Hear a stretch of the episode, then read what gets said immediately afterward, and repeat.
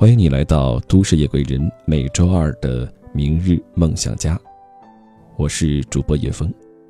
本档节目由喜马拉雅和十里铺广播电台联合制作播出。不知不觉当中呢，我们走进了五月份，是不是感叹时光过得很快呢？二零一七年已经走过去了三分之一的时间，那不妨的想一下。你在年初给自己设定的一些目标，又实现了多少呢？今天叶峰想在节目当中和大家分享的是，来自李尚龙新书《你要么出众，要么出局》当中的一篇文字：舒适区，终有一天会毁掉青春。如果你喜欢叶峰的节目，可以加入我的个人微信，汉语拼音小写。你好，叶枫，汉语拼音小写。你好，叶枫。好，下面时间，让我们一起来听。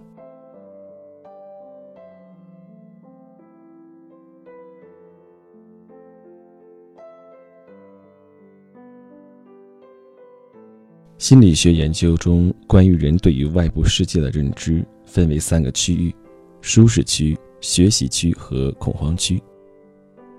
在舒适区，我们得心应手，每天处于熟悉的环境中，做在行的事情，和熟悉的人交际，甚至你就是这个领域的专家。对于这个区域中的人和事，感觉很舒适。但是这样的生活无疑是温水煮青蛙。在北上广这种繁华都市，稿费一个人的方式特别简单，给你一个安静狭小的空间。给你一根网线，最好再加上一个外卖电话。好了，你开始废了。以自己为圆心，自己的手为半径，开始画个圆。你会发现，所有需要的东西都在这个圆圈里。这个圆叫做舒适区。今年年初，我一直在全国各地出差。回到北京，见到一个许久没见的朋友，一起去 KTV 唱歌。他刚刚被公司解雇，我问他，一个月没见，最近忙啥呢？他说没忙啥，待着呢。我问他，啥叫待着？他挠了挠头说，我也不知道。我觉得时间好快，这一个月啥也没干就过去了。旁边的朋友在创业，整天焦头烂额，于是问：“啥意思？还能有这种状态？一个月不知道做了什么。”我要给你点一首歌，时间都去哪儿了？他说：“滚。”我说：“其实我特别能理解你，你这个月是不是觉得自己过得特别无忧无虑，恨不得连电话都想丢了？”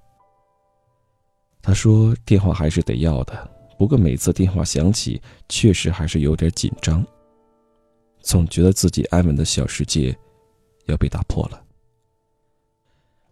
我点点头，想起了《肖申克的救赎》里说：“这些墙挺有意思，一开始你抵触它，然后你习惯它，最后你不得不依赖它，这就是体制化。”人有一种习惯。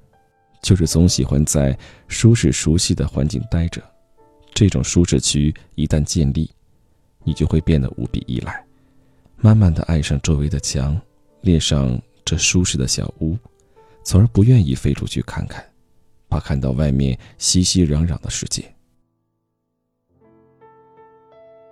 其实舒适区本身没问题，就像家一样，温暖舒适。每个人都有，但如果家的力量太强，你放弃了去外面看看的梦想，是挺可惜的。我们都有过想出去看看，然后被爸妈叫停的时刻，但大多数坚持出远门的孩子，也没有忘记过回家的路。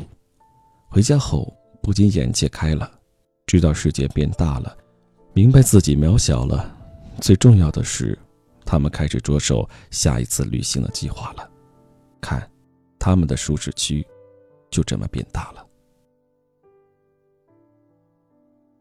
我想起另外一个朋友，他毕业后去了一家国企上班，每天朝九晚四，日子像上了发条一样，有规律无意义，只有周末才像是被赋予了灵魂一样，一番打扮后逛街约会去了。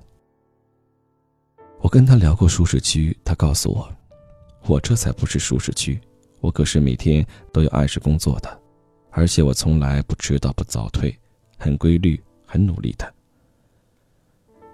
我说：“那工作一年了，感觉到自己有什么变化吗？”他想了想说：“哎，你别说，好像还真没有。其实舒适区分为两种，一种是成天无所事事，另一种更可怕，因为很难意识到就是无意义有规律的循环，而后者更是许多人的生活状态。看起来很努力，看起来很累很忙。”不过是无意义的循环着。这样的生活过着，只会觉得很舒服，却没有本质性的变化。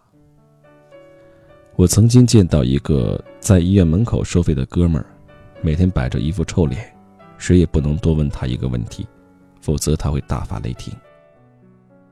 可是他一下班，脸上就露出了笑容。后来我明白了，只有下班后，他才走出自己的舒适区。开始了多姿多彩的生活，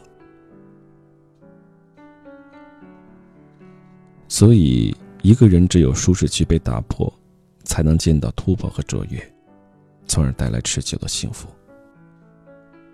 我曾经写过一篇文章，没有功劳也就没有苦劳。说这个时代的高手不再是默默无闻、埋头努力的人，而是那些不可替代的、有创造力的人。所以。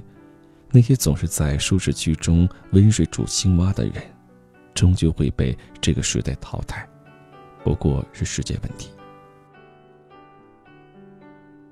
其实每个人心里都有墙，甚至每个人都有属于自己的围城，就像每个远行的人，也都记得回家的路。人的区别不过是围城的大小而已。人要有一颗愿意挑战的心，有一个喜欢探索的心态，学着做一些没做过的事，尝试见一些没见过的人，试着在生活中买一些彩蛋。我特别怕自己在年轻的日子里把日子过成发条，只剩下滴答滴答。于是从开始工作的第一天起，我就没有做过班。即使是现在创业，董事会非要求坐班，我也断然拒绝。甚至有一段时间闹得很僵，他们问我为什么这么不愿意全身心投入这份工作。我跟他们说，不去坐班不是不全力投入，相反，很多人每天做八个小时，一周做五天，也就干了十个小时的活，搞得自己也郁闷。而我给自己安排时间是主动的，工作十个小时，效率可能是。二十个小时的。后来我拿实际行动证明了自己不坐班效率反而更高，我能用大把属于自己的时间做许多事情，跨几个领域，这些领域能相互协作，而且都做得不错。其实我不愿意坐班，还有个原因，就是我特别了解自己的惰性。一旦我的日子变得循规蹈矩，每天都有固定的方式方法，慢慢的我就会失去。这么强的创造力和创新，我怕自己习惯了一种生活模式，换了环境就不适应了。不过是想趁着年轻，趁着还没有定型，多去看看这个世界是什么样的，想让自己更加强大点儿，强大到在任何一个环境都能活得下来。至于舒适区，等我老了，拼不动了，再回去吧。我其实不赞同年轻人刚毕业就走进写字楼的一个人办公室参与写字楼政治。我希望他们能多出去看看，哪怕这个业务很累很忙，需要颠沛流离、居无定所，也最好不要刚毕业就用青春年华在办公室建造一个舒适区，然后让这个舒适区一点点的残害着本应躁动的青春。关于走出舒适区，并不是盲目的辞职，相反，你应该有一份活下来的保底工作。除此之外，一定要给自己的生活中埋下一些彩蛋，去吃一次没吃过的炒辣鸡翅，去表白一个只见过一次的姑娘，去看一本一直想看的书，和闺蜜去一个不是旅游景点的地方，去毫无保留的烂醉一次，去看一场能唤起回忆的演唱会。写到这里，我忽然想起电影《七号房的礼物》中。那只被监狱防护网拦住的气球，和那对父女渴望自由的眼神。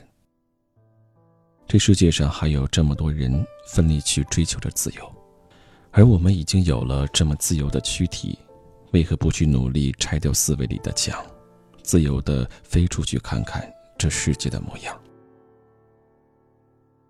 所以，别让舒适区毁掉青春，相反，应该趁着青春。去围墙的外面看看。你要相信，固步自封的人，舒适区会越来越小，终有一天会发现世界早已无落脚之处。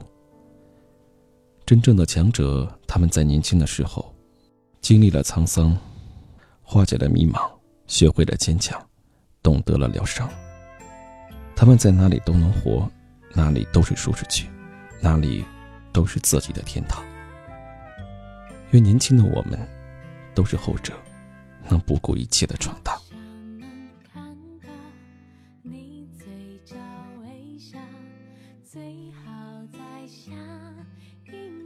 感谢您收听今天的《都市夜归人》，在节目最后向各位道一声晚安，让我们下期节目再会。最好在下一秒，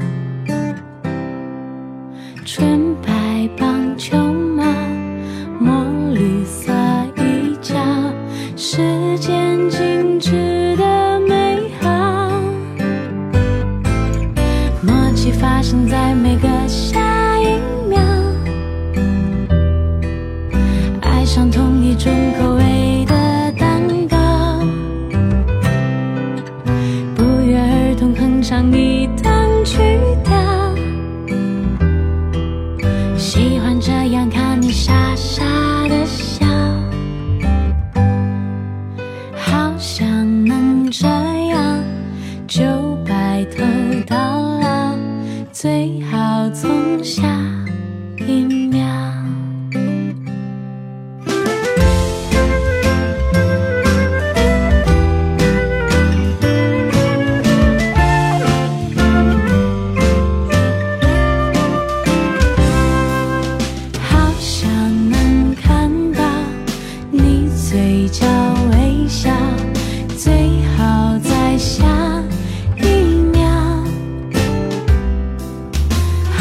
想